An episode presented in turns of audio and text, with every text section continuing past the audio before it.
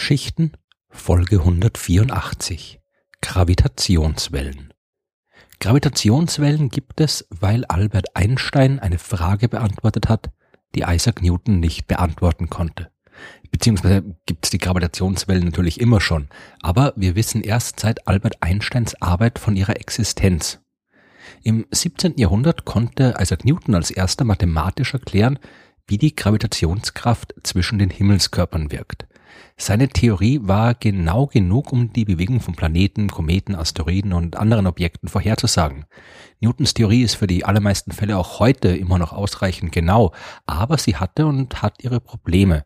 In manchen Spezialfällen war sie eben leider nicht genau genug. Und Newton konnte damit zwar erklären, wie Gravitation wirkt, aber nicht warum.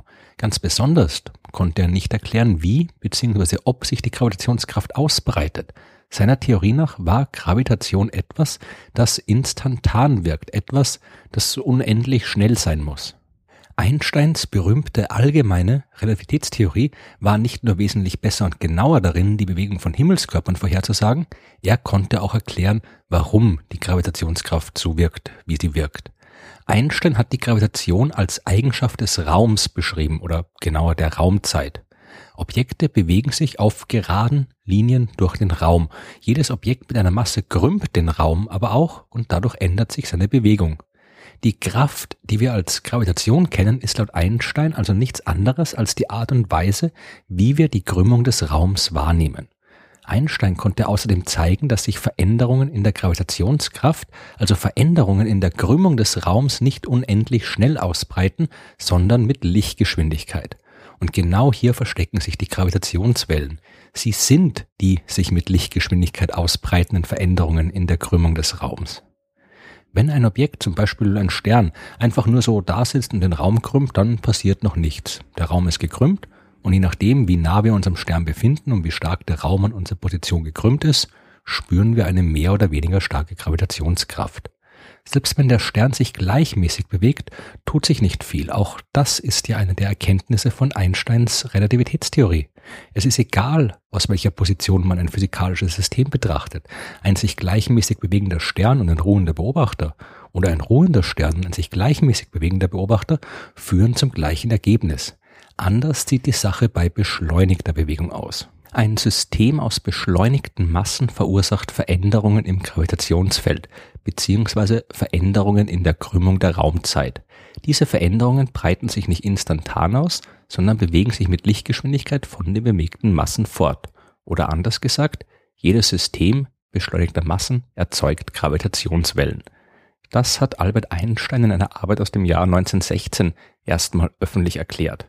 1918 musste er die damalige Arbeit dann noch einmal korrigieren, weil er zwei Jahre zuvor einen kleinen Rechenfehler gemacht hat. Ein paar Jahrzehnte später, 1936, hat er dann gemeinsam mit einem Kollegen eine weitere Arbeit zum Thema geschrieben. Jetzt war er allerdings der Meinung, es könne doch keine Gravitationswellen geben. Das sei alles nur ein mathematischer Effekt, aber kein reales Phänomen. Der Gutachter der Fachzeitschrift, in der Einstein diese Arbeit veröffentlichen wollte, der hat angemerkt, dass da ein paar Dinge in Einsteins Arbeit mathematisch nicht ganz korrekt zu sein scheinen.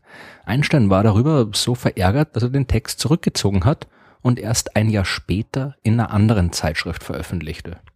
Mittlerweile ist ihm aber anscheinend selbst klar geworden, dass er sich da ein weiteres Mal geirrt hat und in der neuen Arbeit waren die Gravitationswellen wieder reale Phänomene. Mathematisch waren die Gravitationswellen also selbst für ein Genie wie Einstein schwer zu fassen. Sie praktisch nachzuweisen, das war dagegen noch viel schwieriger.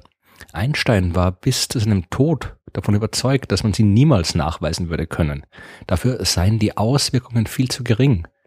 Die Gravitationswelle, die sorgt dafür, dass sich die Metrik des Raums ändert. Mathematisch gesehen ist das eine Fluktuation des metrischen Tensors anschaulich eine Veränderung von Abständen. Vereinfacht gesagt, eine Gravitationswelle, die beispielsweise durch unseren Planeten hindurchläuft, streckt die Erde zuerst ein kleines bisschen und staucht sie danach zusammen.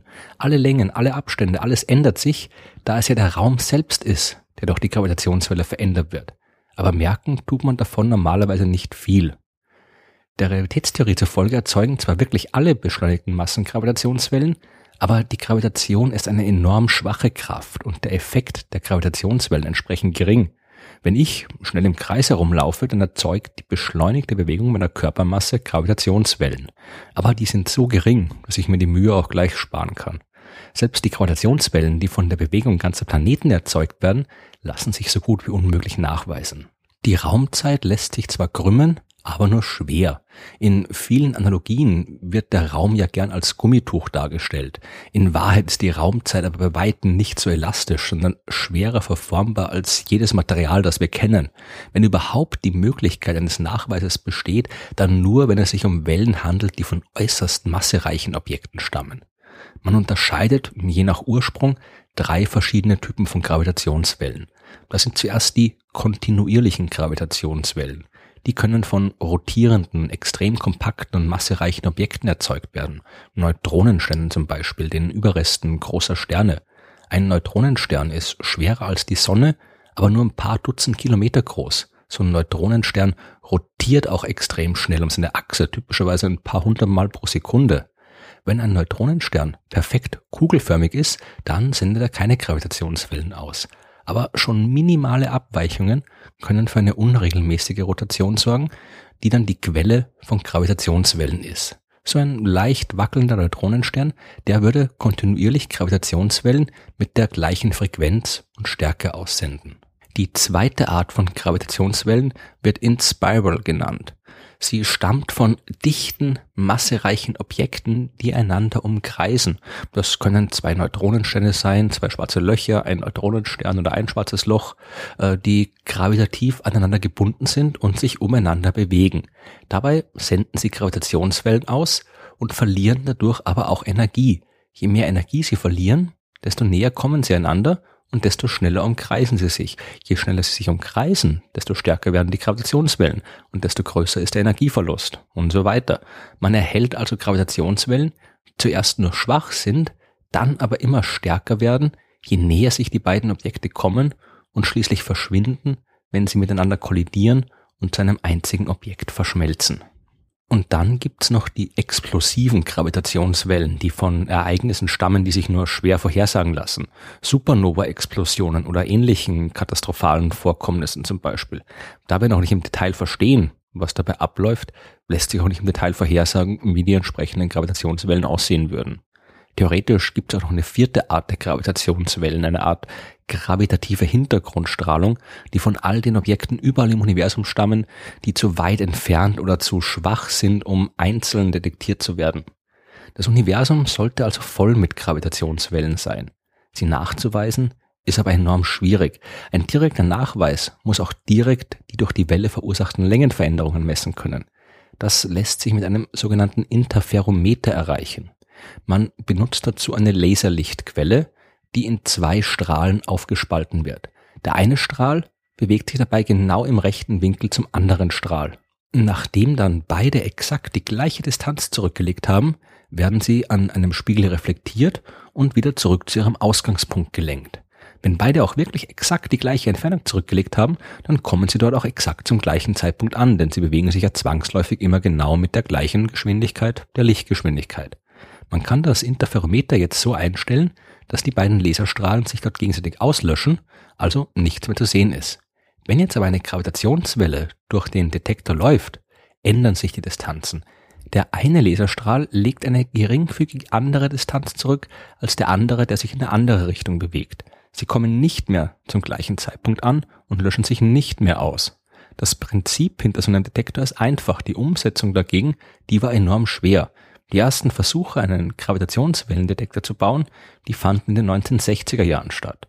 Und es hat mehr als 50 Jahre gedauert, bis die Wissenschaftler in der Lage waren, ein ausreichend gutes Gerät zu konstruieren, um die ersten Gravitationswellen direkt nachzuweisen. Obwohl Gerät nicht das richtige Wort ist, Gebäude wäre passender. Die Laserstrahlen in diesem Gravitationswellenobservatorium legen dann einen Weg von vier Kilometern zurück, bevor sie reflektiert werden. Damit lassen sich Längenänderungen nachweisen, die tausende Male kleiner sind als der Durchmesser eines Atomkerns. Und trotzdem reicht das nur, um die allerstärksten Gravitationswellen zu detektieren. Der Weg zum ersten direkten Nachweis von Gravitationswellen war lang, schwierig und keinesfalls direkt. Da gab es jede Menge interessante Umleitungen und Sackgassen. Aber das ist ein Thema für eine andere Folge der Sternengeschichten.